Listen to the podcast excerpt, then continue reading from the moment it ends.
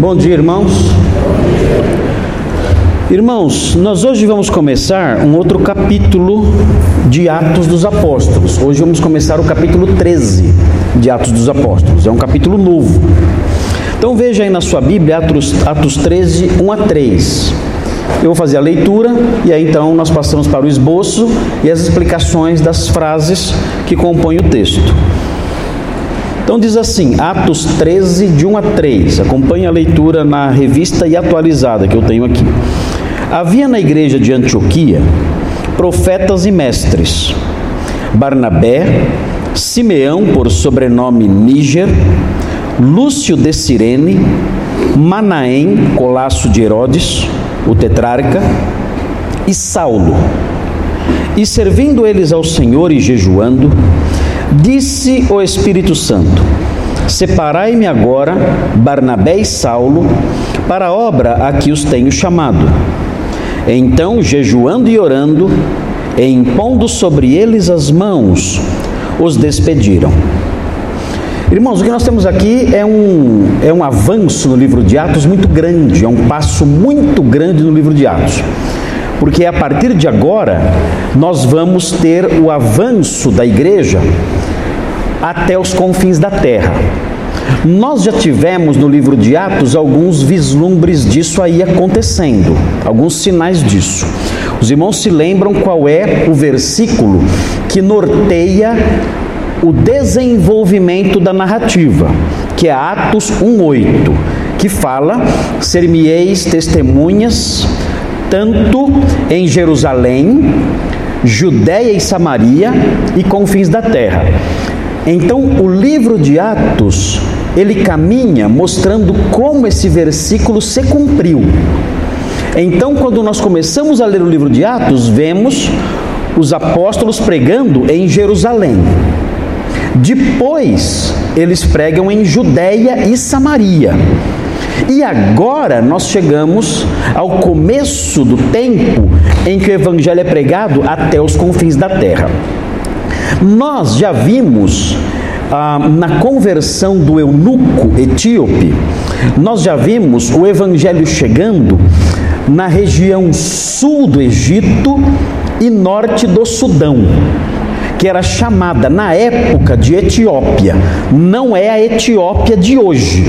Era o reino de Candace. E o eunuco etíope, ele era alto oficial de Candace. Ele foi evangelizado por Filipe e seguiu para o seu reino, na parte baixa do Egito e norte do Sudão. Ali naquela região era o reino dele, onde Candace dominava. E ali era conhecido pelos romanos da época, aquela região era conhecida como confins da terra porque eram os limites do mundo eh, explorado de então. E diziam que era o, essa era a forma como se referiam àquele lugar. Ah, o evangelho chegou lá então por meio do eunuco, mas nós não temos notícias mais nenhumas sobre o eunuco quanto tempo ele viveu, se ele evangelizou alguém lá, se alguém se converteu ali, se uma igreja se formou ali, não sabemos nada, não existe nenhuma carta, uh, carta do apóstolo Paulo ao reino de Candace, não existe nada disso, não temos literatura nenhuma, nada disso no Novo Testamento, então não sabemos o que aconteceu. Agora, nesse novo momento, em Atos 13, aqui o passo é dado de um modo mais claro. Aqui o passo é dado por apóstolos, ou por um apóstolo, pelo menos, que é o apóstolo Paulo. Barnabé figura como um apóstolo em alguns momentos num sentido diferente. Porque a palavra apóstolo tem dois sentidos. O sentido primário de apóstolo é mensageiro.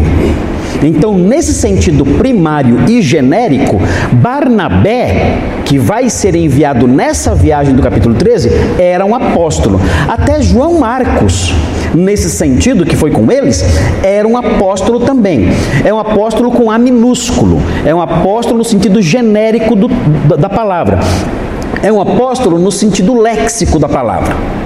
Então, mensageiro, esse é o sentido de apóstolo, vem do verbo apostelo. Apostelo, no grego, significa enviar. Então, apóstolo é alguém que é um mensageiro.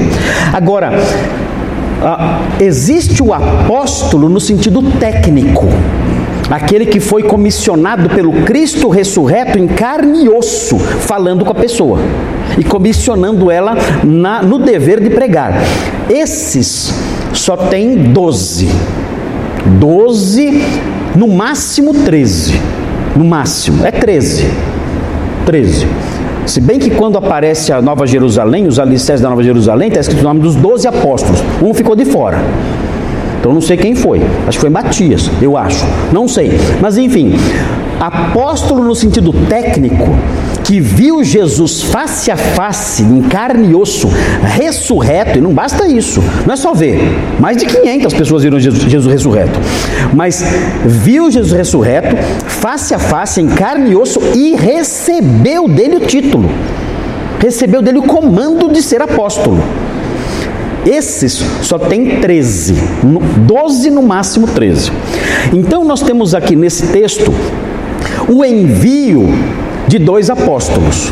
Um no sentido técnico, que foi Paulo, e outro no sentido léxico da palavra, um mensageiro. É por isso que os dois são chamados de apóstolos no texto. Na sequência, nós vamos ver ah, os apóstolos, e Barnabé lá no meio ok? Que é esse sentido secundário. Então aqui nós temos o, o início do cumprimento da parte final de Atos 1,8. Onde vai terminar isso, isso tudo aqui? Vai terminar em Roma. No capítulo 28, o capítulo 28 termina com o apóstolo Paulo pregando na capital do império. Ah, mas a capital do império era os confins da terra? Não, capital do império não era os confins da terra.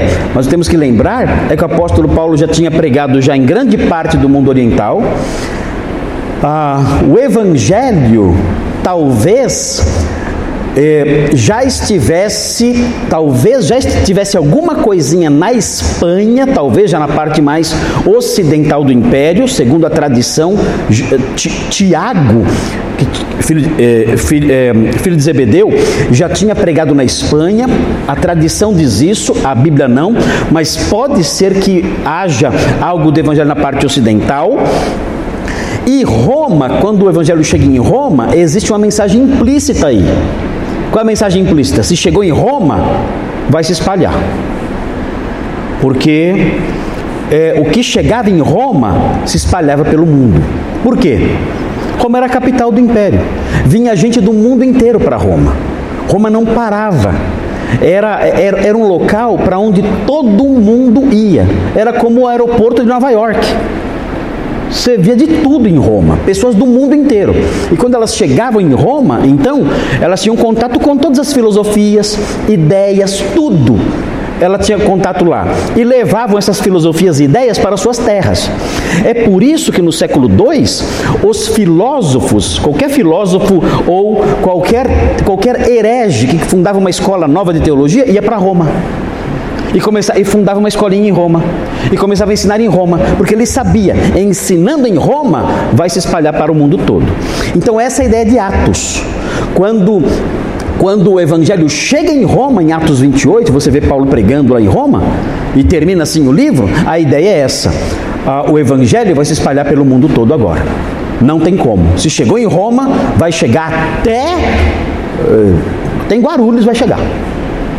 Até, é, vai chegar até em Grão Mogol, lá onde o pastor Thomas viveu lá, Carol lá, vai chegar lá, não tem jeito, vai se espalhar pelo mundo todo. Né? É, como eu disse para vocês, na, na, na antiguidade, os teólogos que tinham ideias novas e queriam fundar escolas novas e tudo mais, iam para lá iam para lá, porque sabiam.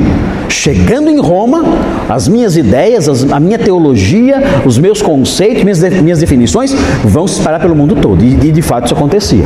Era o, grande, era o grande perigo de uma ideia chegar em Roma, porque se espalhava. Mas aqui está o comecinho de tudo, comecinho. Por que isso aqui é importante para nós, para a nossa vida isso aqui? Por quê? Porque esse passo agora tem a ver com a gente.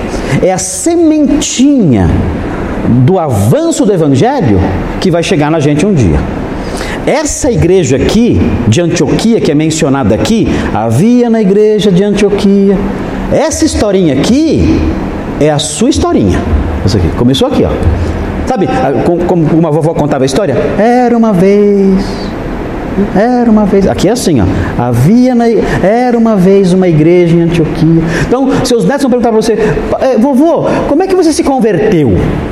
Como é que, você, como é que o evangelho chegou até você? Vai falar assim, ó. Era uma vez uma igreja lá em Antioquia. A história vai ser cumprida. Vai ser cumprida. Mas começa aqui. Começa aqui. Daqui vai espalhando. É a primeira igreja com uma consciência missionária internacional. E ela começa então a expandir. E vai. E vai de novo. E três vezes. Evangelho vai indo, vai, até que chega em Roma. E Roma, aí, um dia chega aqui. E chega na gente. Então é a nossa historinha isso aqui. É muito importante. Eu gosto desse trechinho aqui, esses três versículos, porque eu acho assim, eu acho é, é muito é, é empolgante. É o, é o começo da história das missões internacionais. É, é o começo da história das missões mundiais. Ao mesmo tempo, é assim um texto um pouquinho preocupante, triste. Ele termina assim: impondo sobre eles as mãos, os despediram. Né? Então, eu fico imaginando eles indo embora. Nossa, que medão, né? Imagine um medo. Eles indo embora, os dois homenzinhos lá, né? Pedro e, e Barnabé indo embora, descendo ali é, até, a, até o mar para pegar um navio. O que ia acontecer? Como é que eles iam se comunicar com a igreja? Dá para mandar WhatsApp? Não. Dá para mandar mensagem, telefonar? Não que acontecer naquele mundo hostil, naquele mundo paganizado, perverso, assassino, terrível, que odiava qualquer pessoa que falasse contra os deuses? Eles dois ali, sem guarda-costas, sem nada, né? e seguindo no rumo do mundo desconhecido ali à sua frente para pregar o Evangelho. Ah, um, um, mundo eh, em cujas cidades, muitas cidades, eles nunca tinham estado. Hum? Muitas cidades nunca tinham estado mas iriam ter que enfrentar tudo isso e sabemos as aventuras que virão aí depois, né? Depois há muitas aventuras na primeira viagem missionária que a gente vai estudar ainda. Muito bem, então vamos ver aí. Eu, eu enfatizei aqui no esboço, aqui é, aqui é mais ou menos o ano 46, tá bom? Mais ou menos o ano 46 isso que aconteceu. Quanto tempo faz então? Faz as contas, 2022 menos 46, quantos anos? Hã? 1976 anos atrás começou a história de missões internacionais. 1976 anos atrás. Muito tempo, né? Então eu vou fazer o esbocinho aqui. É, quem está lá vai ajudar. É assim. É, eu focalizei aqui o esbocinho na igreja, tá bom? Então é assim. Primeiro ponto. Quem é o Pedro? Pedro, escreva aí. É, uma igreja com ministros habilitados por Deus. Como é a igreja que pratica o trabalho de missões mundiais? Eu coloquei aqui. É uma igreja com ministros habilitados por Deus. Começa assim. Como é uma igreja que envia missionários mundo afora? Hã? Em missões perigosas, debaixo ali da, dos auspícios dela, da direção dela, das orações dela. Como é essa igreja? É uma igreja com ministros habilitados por Deus. Versículo 1. Nós vamos ver esses ministros aí. Tem, tem muita gente boa nessa igreja aí. Eu acho que a nossa igreja não tem, é, não, não realiza, a nossa igreja não realiza é, missões internacionais, só pela internet, mas é fácil, é fácil. Tem um monte de convertido da nossa igreja no Japão, ah, é, na, nos países árabes, ah, Estados Unidos, Portugal, tem, tem muitos convertidos da nossa igreja em outros países, mas isso por causa da internet. Eu, eu, eu pessoalmente, eu acho que não, não é o ideal. Ah, mas Deus usa, claro que Deus usa, mas eu acho que é, não sei, acho que é muito fácil. Vocês não acham muito fácil? Acho que é muito fácil. Ah, mas tem que sofrer? Não é, eu não sei. Eu acho que é muito cômodo. É a impressão que eu tenho. Vocês não acham que é. Eu tenho essa impressão que é meio cômodo pregar evangelho pela internet. Que tem que ser ali, ó. Hum, tem que ser mais assim. Mas a nossa igreja não tem um, um um ou dois missionários na esfera internacional, no campo mundial ali, e, e trabalhando e fundando igrejas. Nós não temos é, nenhum missionário assim, com esse perfil, né? É, dedicado a isso. Dois, deu aí? Dois. Uma igreja que o Espírito Santo orienta, não é que dá na telha e sai fazendo. Não, o Espírito Santo fala. Ele fala com essa igreja. Como é que ele fala? Levanta uma, uma mulher de coque e fala assim: Eis que vos digo. Não, nada a ver. Nada a ver. Né? Nada a ver. É outra for, outras formas que o Espírito Santo atua na, na vida da igreja. Né? Coisas sérias, não é brincadeira. Não é que dá na, é, dá na telha. Né? Dá na telha eu saio falando. Outro dia um, eu estava numa, numa, igreja aí é, e falei para vocês, já contei essa história, né? O rapaz chegou para mim e falou assim para mim: Eu tenho uma palavra de Deus para você. Tudo bem, fala aí. Fique no barco. Mas eu. Mas eu. Eu nem estou no barco. Aí eu falei, tá bom, era isso? Mas o que significa? Não sei. Deus mandou falar isso para você. Fique no barco. Tá bom. Foi embora, fiquei pensando, bom, deve ser alegórico, né? Porque literal já sei que não é. É alegórico. Eu falei, o que é barco? Falei, barco deve ser o casamento. Tá bom, um bom conselho, né? Fique no barco. Se estiver afundando, você continua lá. Barco pode ser o ministério. É, também tem que ser firme, né? Tá afundando o ministério, fique no... Mas eu falei, mas tá tudo bem. Meu casamento tá maravilhoso, meu ministério tá bom. Que barco é esse que eu tenho que ficar? Eu não preciso de conselho para ficar num barco bom. Né? Falei, só se é literal. Se é literal, tem uma viagem. Eu estava na Inglaterra. Eu estava na Inglaterra. Falei, o avião vai cair. Eu vou conseguir me agarrar num bote salva-vidas. E aí eu vou lembrar, fique no barco. Mas aí que opção que eu tenho? Precisa de uma revelação para falar para ficar no barco no meio do Atlântico? Não tem outra opção.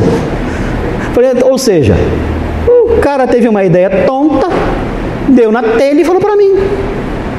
Falou para mim, deu na telha, uma bobagem, sem sentido nenhum. Até hoje eu não sei o que significa isso. Até hoje, anos já se passaram. A bobagem, sem sentido nenhum, falou lá dentro na cabeça dele, saiu falando. Isso é pecado fazer isso. Você falar o que você pensa é profecia. É bobagem, pecado, mentira. Enfim, se eu, não, se eu não tivesse um pouquinho de conhecimento, ia ficar com a pulga atrás da orelha, né? Deus jogou uma charada, não é nem profecia, é uma charada. Não é profecia, é charada. O que será isso, né? Charada, tem que ligar pro Robin, pro Batman, para tentar descobrir o que é uma charada, o que significa essa charada. Bobagens, não é isso. Não estamos falando disso aqui. Estamos falando de coisas sérias. A palavra de Deus, é disso que estamos falando aqui. Deus falando aquelas pessoas. E terceiro, é, aí é o é o versículo 2, uma igreja que o Espírito Santo orienta, ok? E três, por último, uma igreja dependente do Senhor e obediente. Uma igreja dependente do Senhor e obediente, ok? Então são essas três divisões do texto. Cadê? Ah, tá indo aí? Pegou tudo? Muito bem. Então vai aparecer o esbocinho já já. E nós vamos então ver aí é, os versículos. Cada divisão é um versículo, facinho de entender. Ali está. Então vamos ver então agora aqui essa primeira parte aqui, ó. Uma igreja com ministros habilitados por Deus. Eles são elencados no versículo 1. Vamos então ver aí o que aparece. Veja aí, começa assim então o nosso texto. Havia na igreja de Antioquia, onde era Antioquia? Quem lembra? Antioquia, tem duas Antioquias na, na, na, Bíblia: tem Antioquia na Síria e Antioquia na Pisídia. Antioquia na Síria, onde ficava? Brincadeira, na Síria, né? Lógico. É isso que vos digo, né? Ficava na Síria. Né? E a Antioquia da Pisídia ficava na Turquia atual, é, pertinho da Galácia. Eles vão visitar essa, essa, essa, essa cidade, Antioquia da Pisídia. Mas agora a igreja está em Antioquia da Síria. Essa cidade, Antioquia da Síria, ela não é mais na Síria. Hoje ela se chama Antáquia. Antáquia ela agora o território onde ela está pertence à Turquia ela, é, ela era conhecida como a Antioquia sobre, sobre o Orontes, ou junto ao Orontes, porque o rio Orontes cruzava essa cidade. É uma cidade grande até, até hoje é uma cidade grande. E ficava então na Síria, agora fica na Turquia, porque o território da Turquia se expandiu e abrangeu onde antes ficava Antioquia. Agora Antioquia é, é na Turquia, na parte sudeste da Turquia. Tem um mapa aí? Tem o um mapa?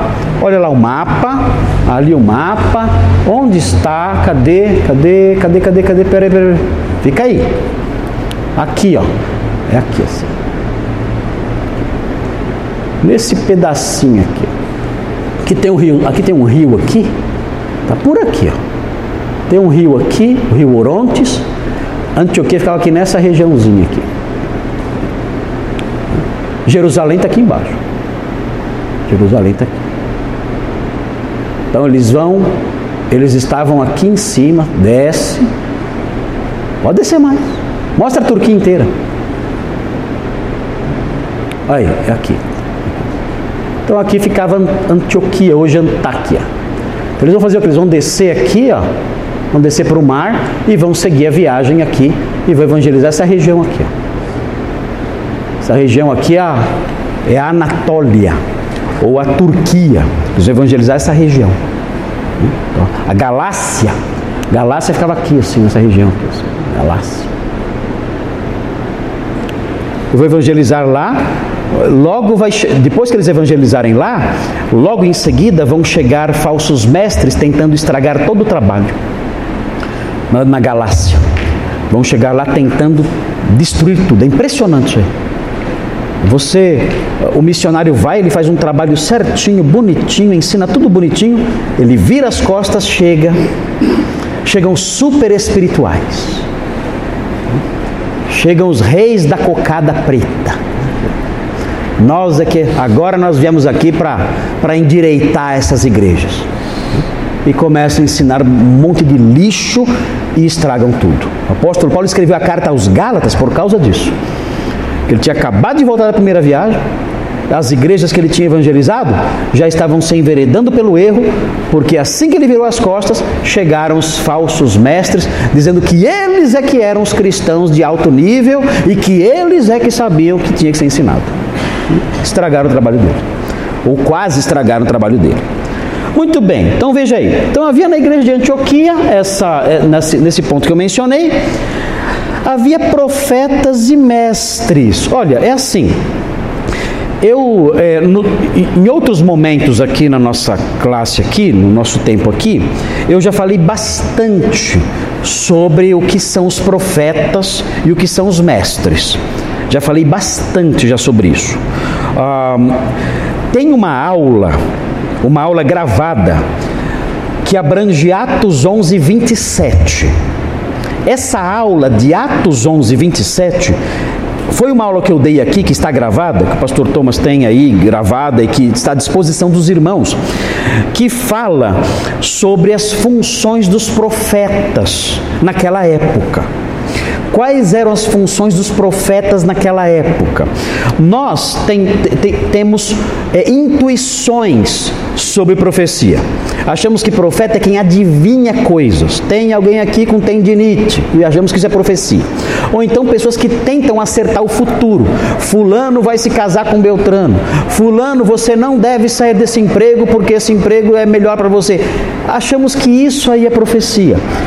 Isso, o Novo Testamento não tem nada que ver com profecia, nada.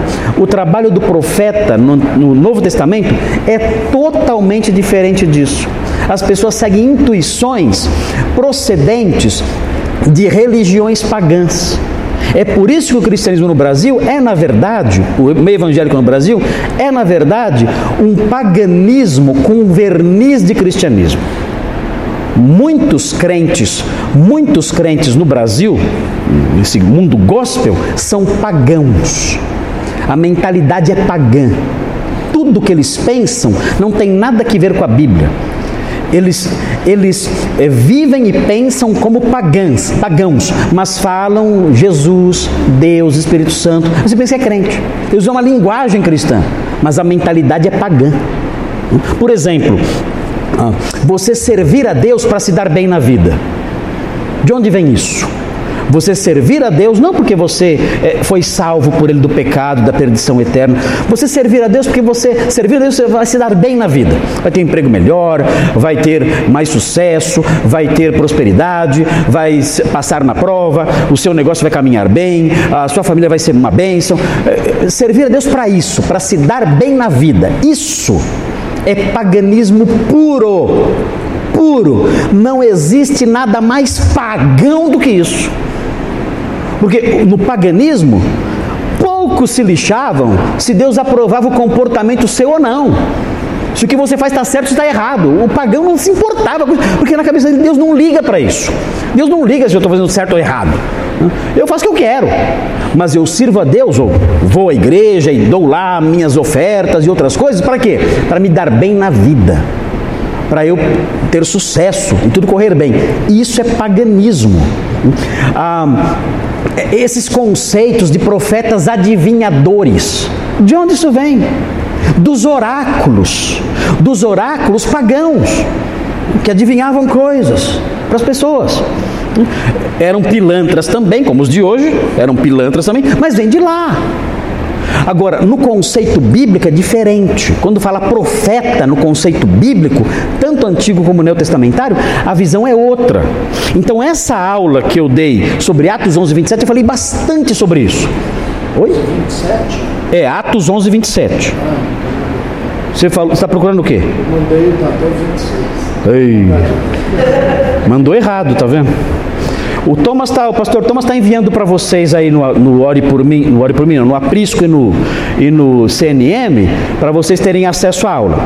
Mas é assim, na ocasião, na ocasião, o texto aqui fala: havia na igreja de Antioquia profetas.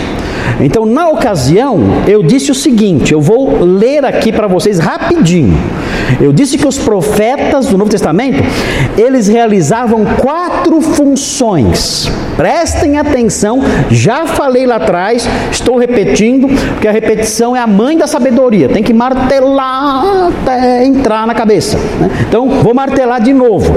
Primeira função: edificar, exortar, ensinar e consolar a igreja. Essa função dos profetas no Novo Testamento é a tarefa central dos profetas. É a, é a tarefa mais frequente é essa: exortar, consolar, ensinar. O profeta se ocupava predominantemente disso. Quando tinha uma igreja triste, como aconteceu lá em Antioquia, eles mandavam profetas para consolar a igreja. Os profetas consolavam, chamavam as pessoas, consolavam ali as pessoas. Esse era um trabalho profético, consolo, exortação. Segunda função que eu mencionei na época, trazer revelações doutrinárias novas. Isso é muito sério revelações doutrinárias novas. Essa função era, era uma tarefa extremamente restrita. Só profeta e apóstolo podia fazer isso, só. Ninguém mais podia trazer revelação doutrinária. Não era revelar, olha, eu vou revelar, amanhã vai chover. Não é isso. Ah, vou revelar aqui, ah, você vai abrir um comércio e vai prosperar. Não é isso. Isso não tem relevância nenhuma no Novo Testamento. Nada. Não serve para nada isso aí. A, revelação era uma revelação doutrinária nova. Doutrinas que nunca o povo de Deus tinha ouvido falar. Nunca. E isso aí era algo que somente apóstolos e profetas faziam, só. E por que eles faziam isso? Eles faziam isso no Novo Testamento para lançar as bases doutrinárias da igreja. A igreja seria edificada sobre essas bases doutrinárias lançadas pelos apóstolos e profetas. Então isso era muito sério. O profeta chegava e dizia assim: Olha, o Senhor revelou que os gentios são coerdeiros e coparticipantes das promessas feitas a Israel. Vocês vão falar para mim agora, grande novidade. Novidade para eles lá sim, para nós não é mais. Mas na época, isso foi revolucionário. Os gentios em Cristo são coerdeiros das promessas com Israel, pela nova aliança, por meio da fé em Cristo. Irmãos, isso foi uma revolução no mundo da época, essa ideia. Quem trouxe essa doutrina? Quem trouxe a doutrina dizendo que os gentios eram coerdeiros por meio de Cristo? Quem trouxe a doutrina de que Cristo habitava nos gentios pela fé em Jesus? Doutrina da habitação de Cristo. Quem trouxe isso? Profetas e apóstolos do Novo Testamento. Paulo fala assim: olha, eu, eu vou trazer para vocês uma doutrina oculta de outras gerações e que agora foi revelada aos apóstolos e profetas em Cristo. Que doutrina é essa, Paulo? Oculta de outras gerações. Os gentios são coerdeiros. Era algo novo. Era isso que era revelado. Não é, ah, tem alguém aqui que não tem dinite. Não é isso. Não é isso. Isso não tem relevância nenhuma, mais uma vez. Então é importante. Essa é uma das razões pelas quais é perigoso Aliás, é, é suicídio eclesiástico. É suicídio eclesiástico você dizer que tem profetas hoje. Porque se você disser que tem profetas hoje, você estará dizendo que tem pessoas na igreja que podem trazer revelação doutrinária nova. Já imaginou? Ou seja, o que está aqui ainda não terminou tem que ter mais coisas sendo trazidas, novas, porque essa é a função exclusiva de apóstolos e profetas. Se você acreditar que hoje tem apóstolos e profetas, você tem que acreditar que a Bíblia ainda está sendo revelada. Amém? Queria ouvir um amém para conhecer o, a caneta voadora. Né? É, ah, enfim, Irmãos, essas coisas não são brincadeira, isso é muito sério. As pessoas pensam que essas coisas são apenas questões de opinião. Ah, o pastor Marcos acha assim. Queridos, o que o pastor Marcos acha é secundário, não interessa o que eu acho. Os meus, os meus insights, as minhas percepções pessoais, não tem relevância nenhuma para a igreja. É, tem relevância em algum grau, pequena. Estamos falando aqui sobre fatos teológicos. O profeta, de acordo com Efésios 2, 20 a 22, Efésios 2, 20 a 22, o profeta tinha como função exclusiva junto com os apóstolos, então seria exclusivo do, dos dois, né? A trazer revelação doutrinária nova. Se você disser tem profetas na minha igreja, pergunte para ele qual é a revelação doutrinária nova que Deus trouxe para ele, que ainda não sabemos. Doutrinas ocultas de outras gerações que ele tem para dizer. E pior, se existe profeta e apóstolo hoje, os alicerces da igreja não estão prontos ainda. Deus ainda está lançando os alicerces da igreja. Dois mil anos depois da fundação da igreja, está lançando os alicerces doutrinários dentro da igreja. Então, isso é muito perigoso. Cuidado com essas invenções atuais. Uma terceira tarefa, rapidinho, orientar a igreja por meio de diretrizes dadas pelo Espírito Santo. É o que acontece aqui em Atos 13 que veremos hoje.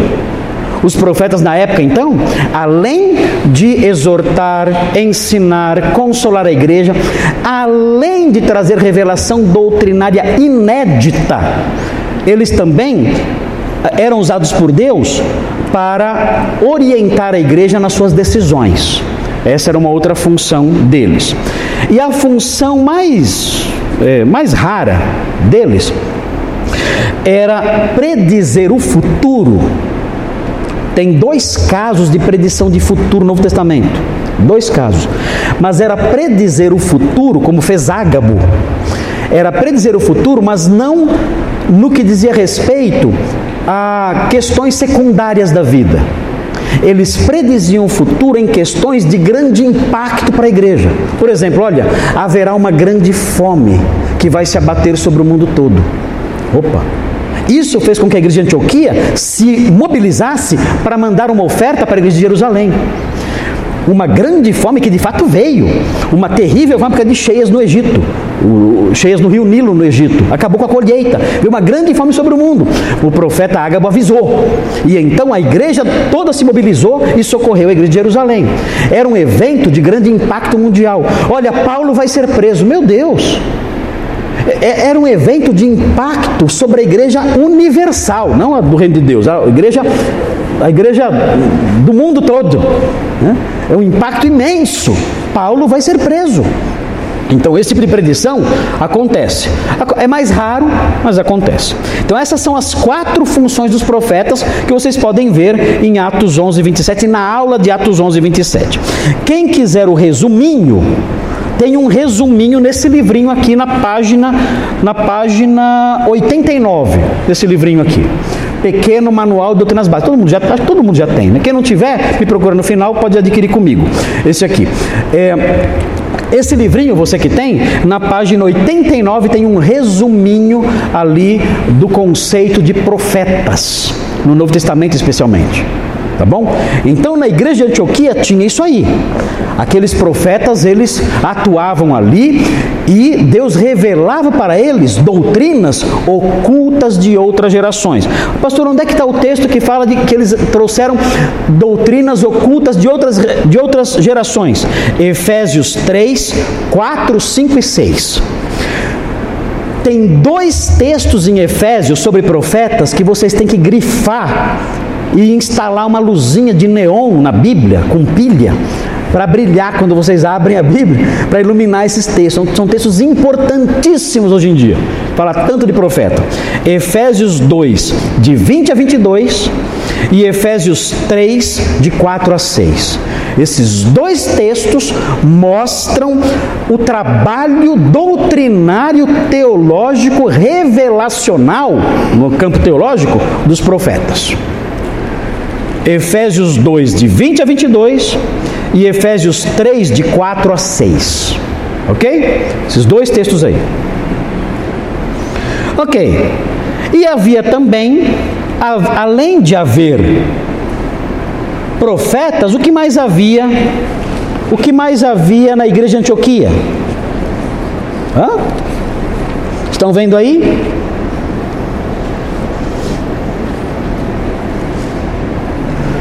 O que mais havia? Mestres. Que, que, o que é um mestre? É fácil, né? O que é um mestre? Eu coloquei aqui no meu manual. Hoje é dia de propaganda do manual. Página 90, o, o ensino da igreja. Eu vou ler aqui para vocês o, o que é um mestre. Olha só. Trata-se da capacidade de ensinar, né? Ensinar é a capacidade de transmitir a verdade de Deus à igreja clareza e autoridade, promovendo sua edificação e amadurecimento. Então, olha só o papel do mestre. Ele promove, ele transmite a verdade de Deus à igreja, promovendo sua edificação e amadurecimento. É importante isso. Claro, por quê? Porque se isso não existir, de acordo com é, é, é Efésios 4, nós somos levados ao redor por todo vento de doutrina. Por isso é importante o, mestre. O mestre é importante porque se ele, se ele não trabalhar na igreja, as pessoas serão levadas ao redor por todo o vento de doutrina. Efésios 4. E aliás, o texto prossegue dizendo: pela astúcia dos homens que induzem ao erro. Quem são os homens que induzem aos erros? Os falsos mestres. Então, se não houver mestres de verdade, a igreja será levada por qualquer bobagem que inventarem. Não tem conhecimento, não sabe nada. e não sabendo nada, será levada por qualquer vento de doutrina, pela astúcia de homens que induzem ao erro. É terrível isso. Mas é por causa da falha do, da, da falha do serviço dos mestres. E aqui prosseguindo: por meio dos mestres, a igreja é protegida das falsas doutrinas e adquire base teológica para viver com retidão e santidade. Então, como é que eu me protejo das, das doutrinas falsas e aprendo a viver de modo santo? Aprendendo com os mestres da igreja, desde que os mestres da igreja não ensinem suas ideias, suas invenções, mas ensinem a palavra de Deus. Se eles ensinarem a palavra de Deus, então estarei protegido das falsas doutrinas. Hoje em dia é assim, é assim. É, o texto fala, né? Olha, é, para que não sejamos como meninos levados ao redor. Gente, menino Menino, você dá um, um presente, um brinquedo para ele, ele brinca por cinco minutos, enjoa, já corre para outro. Aí ele vê outro, quer outro. Aí ele vê outro lá, quer o outro. Ele, ele não tem. O menino, ele não tem firmeza nenhuma. Tudo que aparece de novo, ele quer. Ele não se fixa num brinquedo. Ele vê um brinquedo, ele diz, eu quero. Aí você dá. Apareceu outro, ele já esquece aquele. Eu quero esse agora. É, apareceu um novo, ele larga, ele larga aquele e pega o novo. E, ele não tem firmeza nenhuma. E assim é o meio evangélico, quando não há ensino sério. Qualquer novidade, dá aquele bando correndo atrás. Ah, Deus me revelou que agora é, tem que pregar em igreja pintada de preto. Todo mundo pinta igreja de preto. O dono da casa de tinta fica rico. Tanta tinta preta. Depois esquece, depois passa essa moda. Aí passa. Passa, aí já volta as cores normais. É, ve é vento, é vento, passa. Ah, teve a época aqui no Brasil do dente de ouro. Vocês lembram disso? Não lembram? Vocês não têm noção.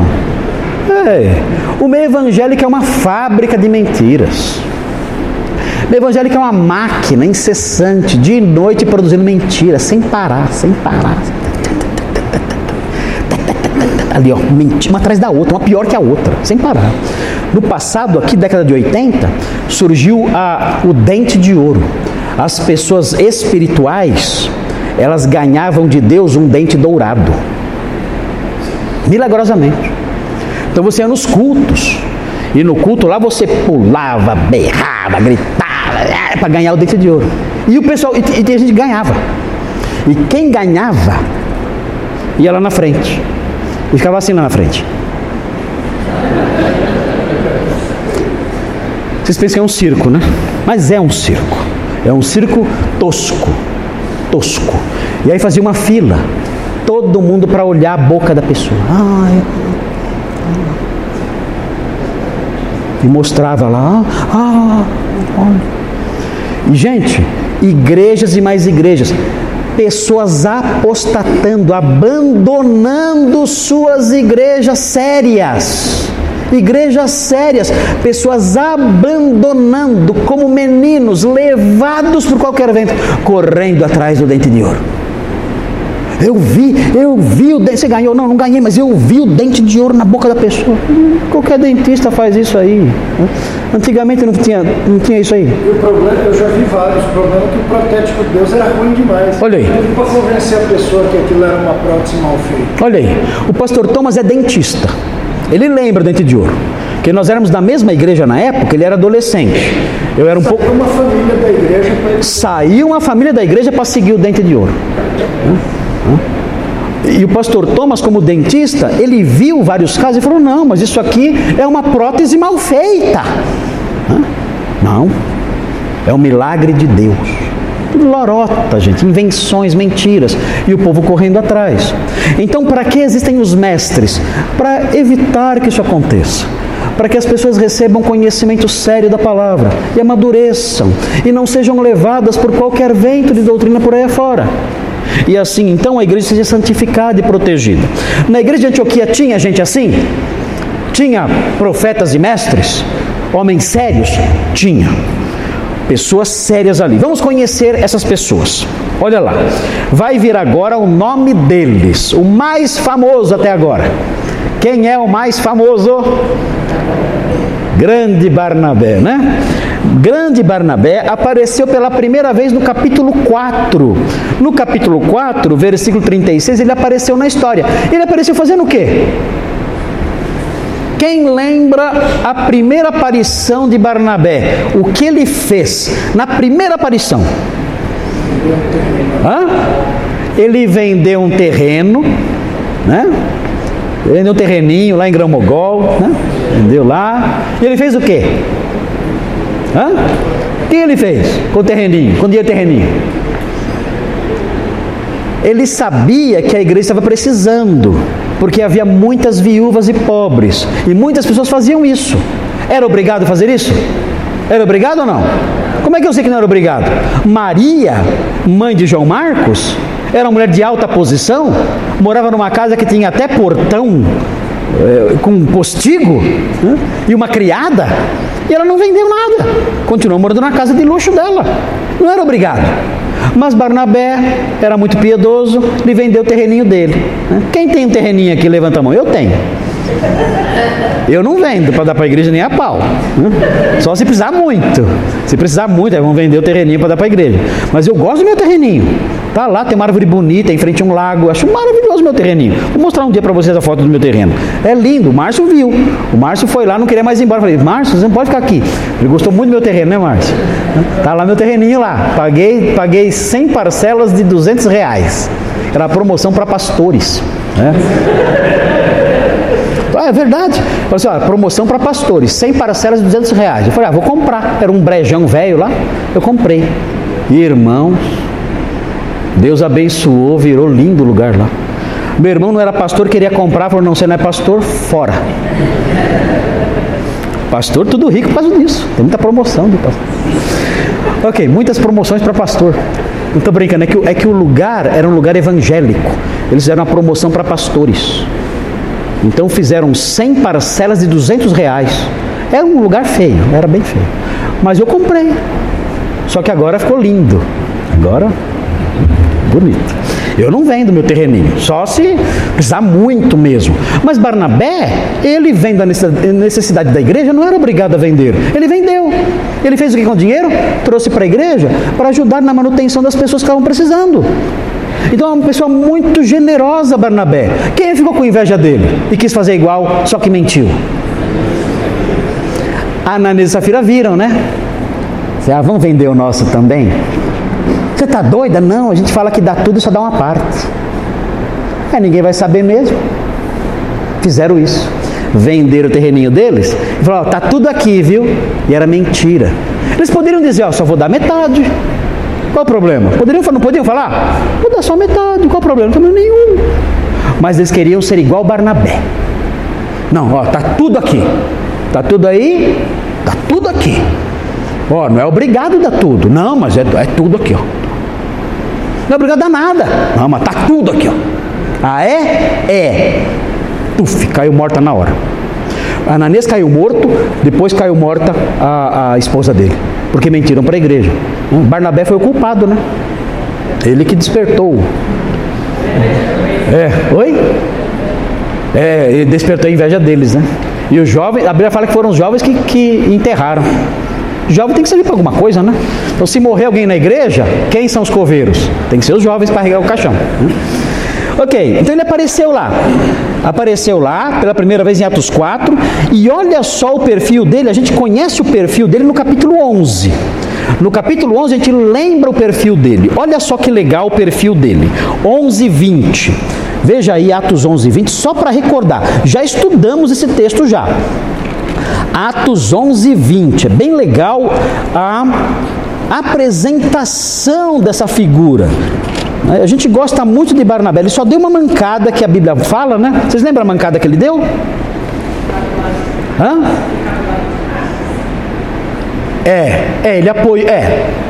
Ele, ele ficou ao lado de Marcos quando Paulo falou que não ia levar Marcos para a segunda viagem missionária.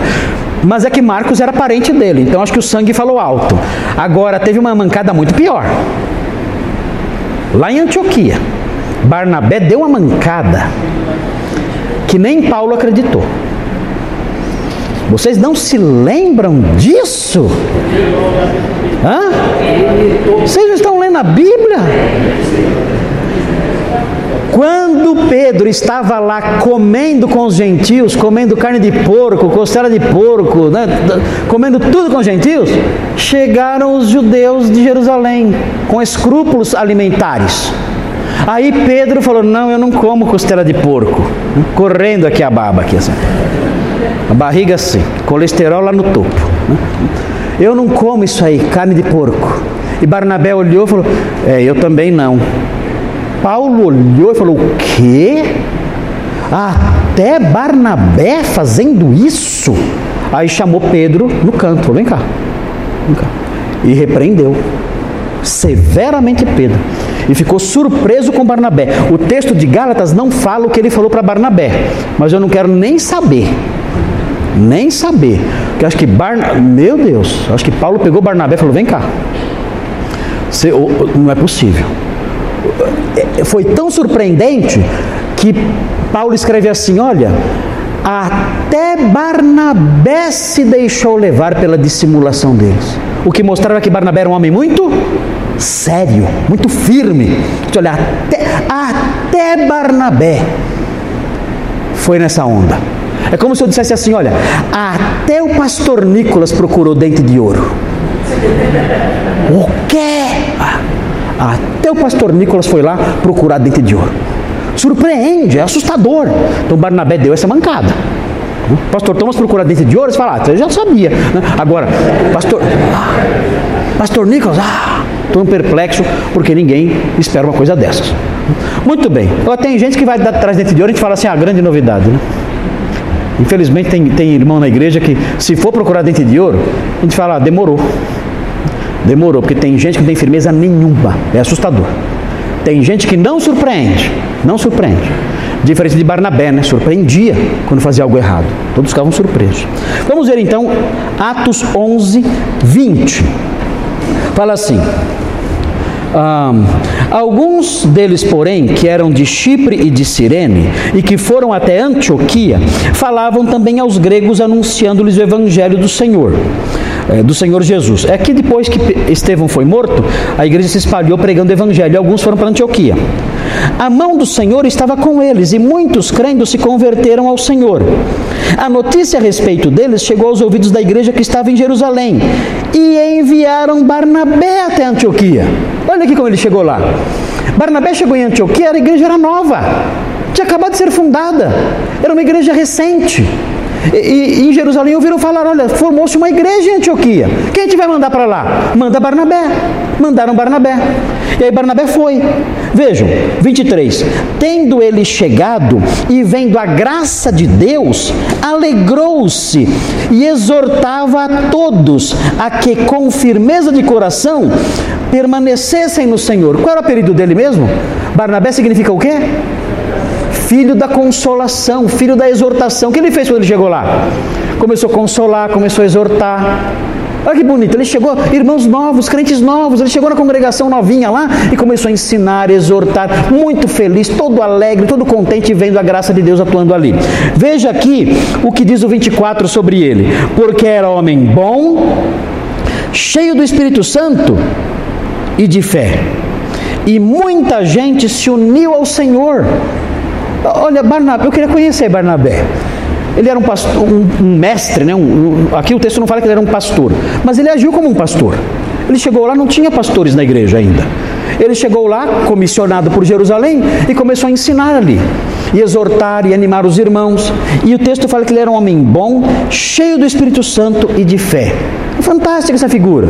A bondade dele, a simpatia, a serenidade, dominado totalmente pelo Espírito Santo. Tudo que ele fazia era aprovado pelo Espírito Santo, cheio de fé, uma fé firme, sólida, inabalável, ensinando ali a verdade. Olha o que ele fez. Ele partiu para Tarso à procura de Saulo. Ele procurou Saulo, estava esquecido. E olha o que acontece: tendo encontrado, levou para Antioquia. E por todo um ano se reuniram naquela igreja e ensinaram numerosa multidão. Quem está ensinando aqui? Barnabé e Saulo. Tem profetas e tem mestres. Os dois aparecem na lista.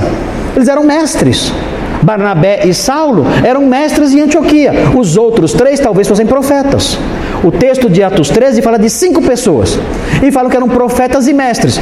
Mestres, eu já sei que tem dois aqui. Barnabé ensinava e Saulo também ensinava. Era mestre também. Em Antioquia, os discípulos pela primeira vez foram chamados de cristãos. Então, um trabalho muito bonito de Barnabé, ele que trouxe Saulo e ficaram ali na igreja. Então, esse é o primeiro nome. E o segundo nome, qual é? Ele é profeta, talvez. Pode ser que seja profeta e mestre também, a gente não sabe, né? Qual é o nome dele? Simão, é isso? Simeão, né? Simeão, ele tem um apelido. Qual é o apelido dele? Como? Níger. O que significa Níger? Negro. Naquela época já tinha apelido assim, ligado à cor da pele? Naquela época, isso, isso aqui é uma mostra de que essas coisas na Bíblia não tem relevância nenhuma. Se eu chegar, se alguém chegar para mim e falar assim, ah, ah, aquele pastor branquelo, qual o problema? Isso me ofende? Isso me ofende? Aquele pastor branquelo. Qual? Ah, o mais branquelo de tudo. Quem é o mais branquelo de tudo? Hã? Pastor Thomas, acho que é o mais. Né? Ah, não, mais branquelão lá. Isso ofende o pastor Thomas? Não. Você chega e fala assim: olha, aquele mais escuro, mais negro. Isso ofende alguém? Gente, meu Deus, quantas bobagens o mundo colocou na nossa cabeça. Vocês, sabem, vocês sabem o que o mundo ensinou pra gente? O mundo ensinou a gente a se ofender com facilidade. É isso. O homem mau é assim. O homem mau se ofende com facilidade. Essa é uma das marcas principais do homem difícil, da pessoa difícil, da pessoa que você não consegue se relacionar. Ele se ofende com facilidade. Você se aproxima da pessoa, você tem que conversar com a pessoa pisando em ovos, né, ali, com cuidado. Porque ela se ofende com qualquer coisa. Você fala, você fala para a pessoa, olha, é, bom dia. Bom dia mesmo? Você está tá zoando com a minha cara? Meu Deus, meu Deus. É um cumprimento formal, é, um, é, é algo protocolar, né? É algo protocolar. Não estou dizendo que o dia está bom, estou desejando que você tenha um dia bom. Enfim, ah, são pessoas que tudo ofende, é, é assustador. Você tem medo de falar com a pessoa, medo. E o mundo ensinou isso. O mundo ensinou o seguinte para você: olha, se ofenda, viu? Se ofenda com facilidade. Então, se alguém chegar e falar para você, e aí, negrão? O quê? Desde quando falar isso é uma ofensa? Desde quando? É normal. Eu estou assumindo que a cor da pessoa é ofensiva? É isso? A própria pessoa que se ofende está assumindo isso? Olha, destacar a minha cor é ofensivo para mim? É isso que está dizendo para mim? Que absurdo é esse? Se alguém chega para mim e fala assim, e aí, branquelo? E aí, alemão? Como faziam? Tinha muito isso antigamente, né? Antigamente, na, na escola, tinha o dentuço tinha o dentuço, tinha o magrelo, tinha o orelha, não, era os orelha, tinha os orelha. Olha, tinha o bola, tinha o bolão, né? tinha tudo. Todo mundo era amigão, era super legal, ninguém ficava ofendido. Era uma alegria, era uma alegria. Ninguém se ofendia com nada, todo mundo alegre, não tinha essas coisas. Até que veio a geração mimimi. Aí, irmãos, ninguém aguenta, ninguém suporta. Tudo, tudo, tudo, tudo é ofensivo. Tudo. O meu Facebook, já viram o meu Facebook?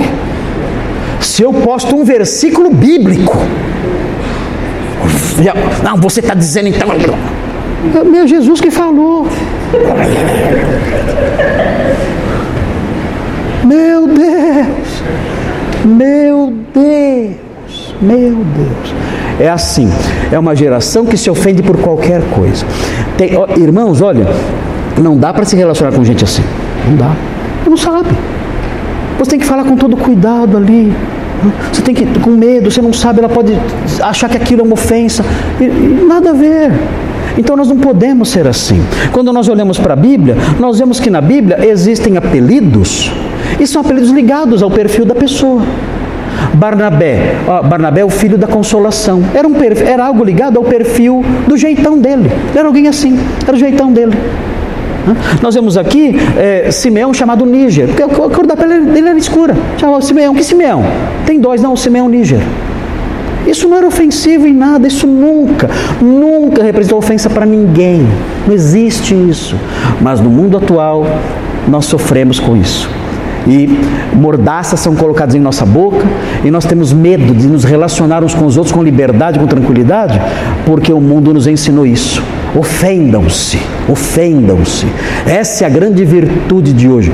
Sintam-se ofendidos e se levantem revoltados. Vocês têm que fazer isso. Esse é o mundo moderno. Então naquela época não. Naquela época tinha lá o Simeão, chamado Níger. Todo mundo conhecia. O Níger, o Níger o negro. Todo mundo conhecia. Isso não significava nada. Ele era inclusive um homem extremamente respeitado na igreja. Era um dos líderes da igreja. Vamos lá, normal, ali. Não tinha discriminação nenhuma nesse nome, nesse apelido. Então, irmãos, vamos voltar aos tempos da palavra, né? Menos, né? Menos. Muita bobagem por aí. Qual, qual, era o seu apelido, Nico? Ah, não fala não.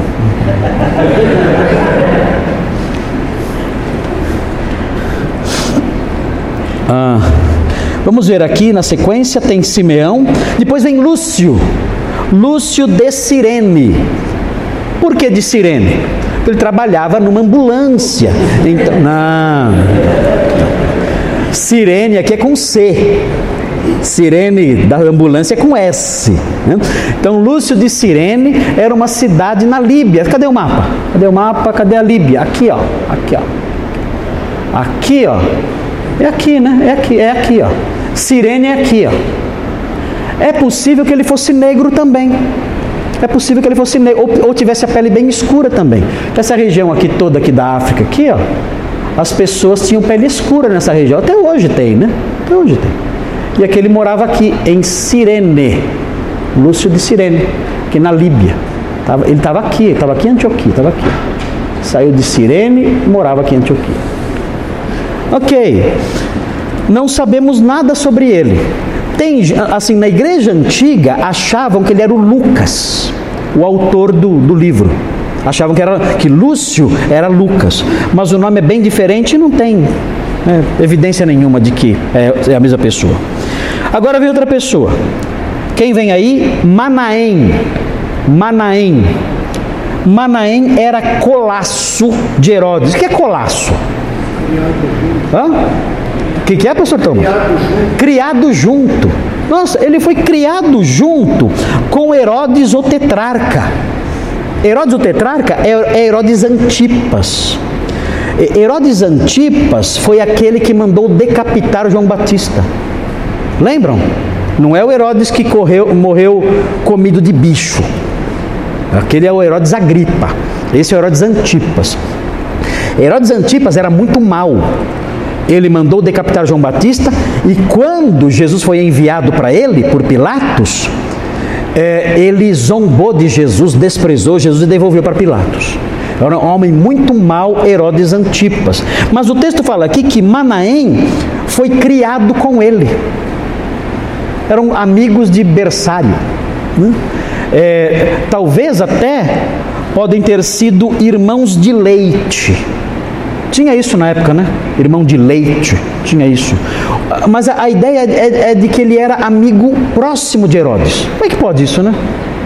Um líder da igreja e era amigão de Herodes. Né? Ou pelo menos tinha sido. Cresceu junto, eram amigos. Isso aqui, isso aqui nos faz imaginar o seguinte: aquelas informações que nós temos de como Herodes tratou Jesus, quando Jesus chegou lá no palácio dele, não tinha nenhum crente lá. Quem passou essas informações para Lucas? Quem será? Quem será que viu o que Herodes fez com Jesus no palácio e depois contou para Lucas e Lucas narrou no Evangelho? Porque Lucas conta no capítulo 23 que Herodes o desprezou, tentou tirar alguma coisa de Jesus, Jesus não respondia nada. Herodes ficava falando com, com Jesus e perguntando coisas, Jesus não respondia. Jesus, Jesus chamava Herodes de raposa. Jesus não gostava de Herodes. Ah, mas ele é, amor, ele é amorzinho. É, é. Pensa em Jesus de pó de arroz para você ver o que acontece. Jesus não usava pó de arroz, não.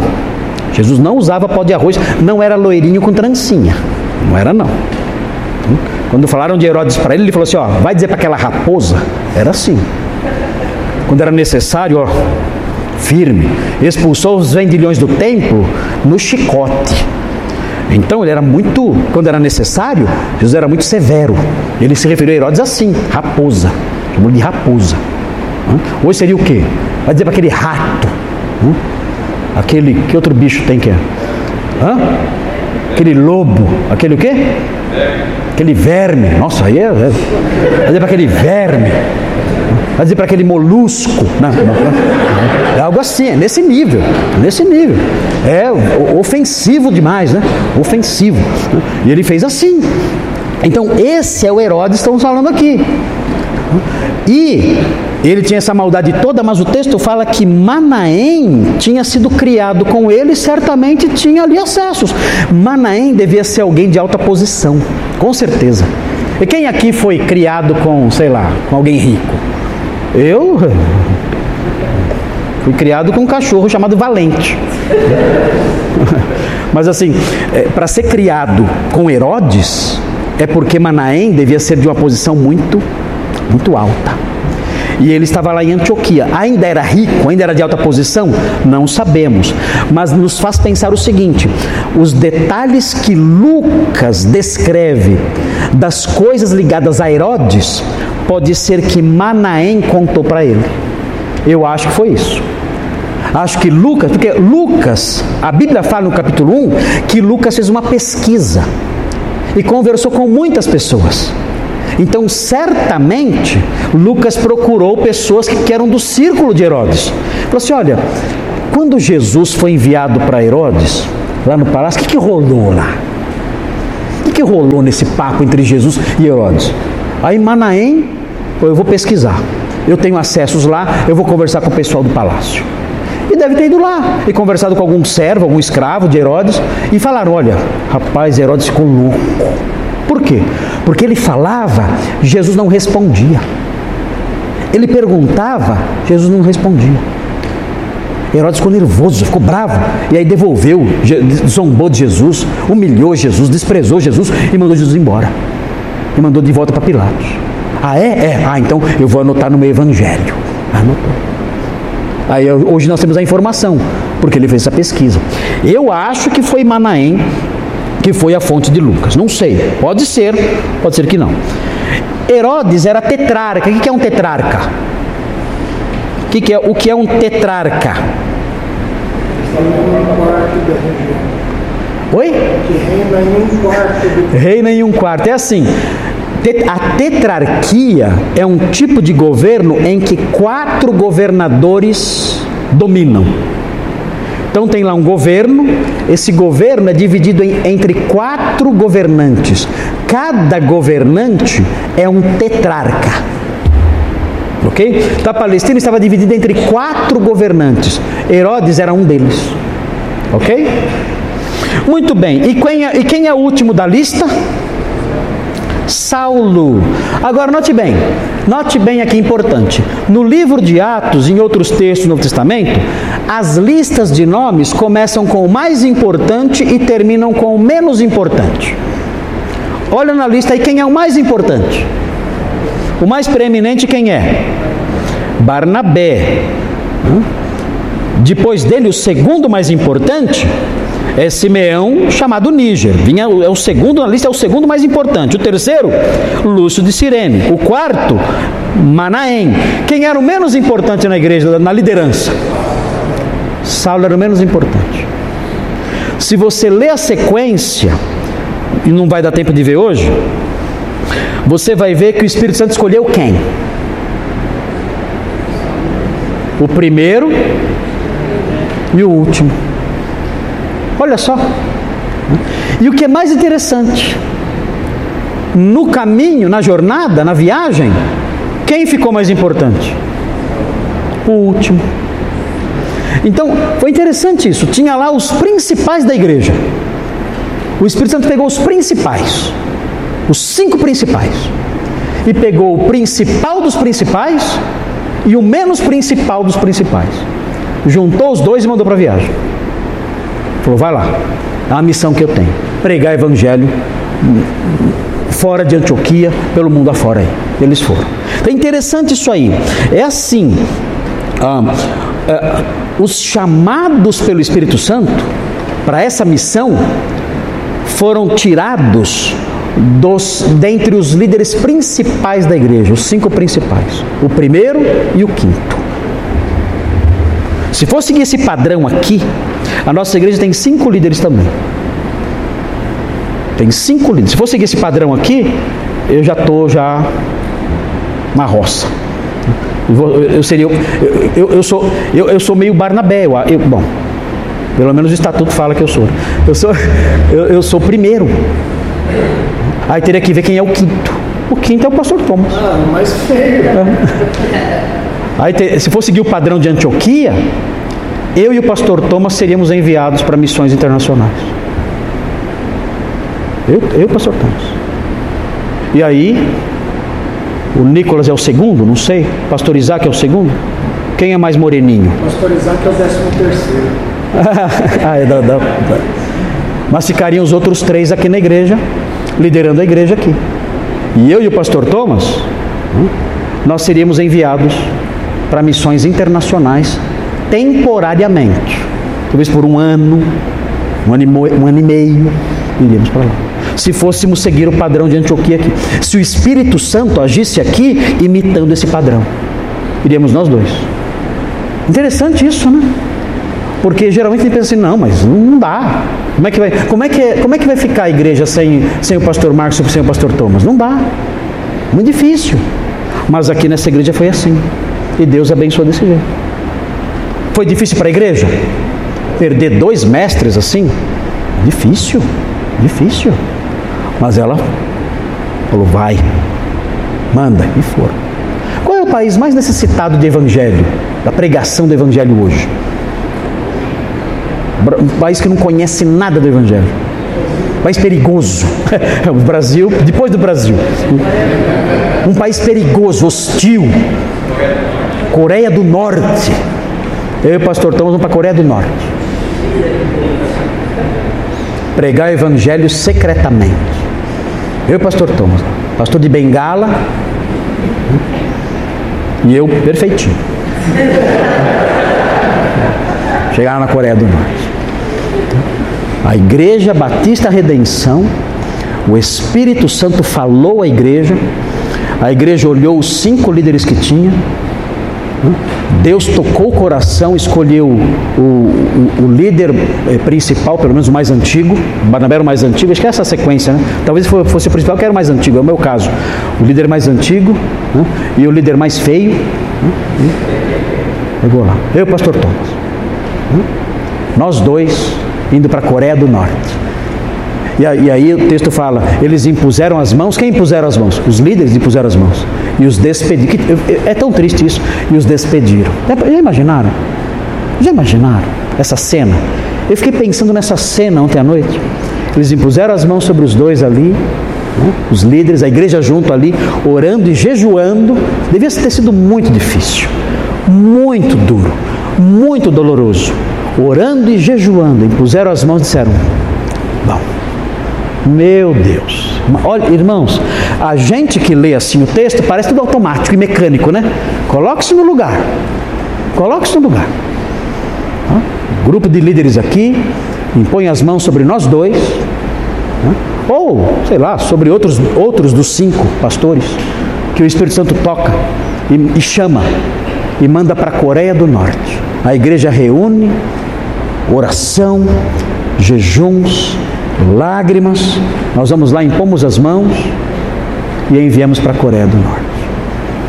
Como será segunda-feira? Pensou? Foi acontecer em Antioquia. E essa é a história do quê? Da nossa salvação. Se não tivessem feito isso, hoje estaríamos adorando Tupã. Carlos. Sim,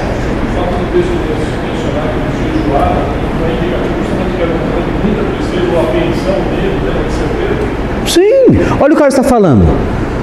Eles, está, eles tinham jejuado. O texto fala na sequência, menciona o jejum duas vezes. Jejum a gente faz quando está alegre? Jesus falou.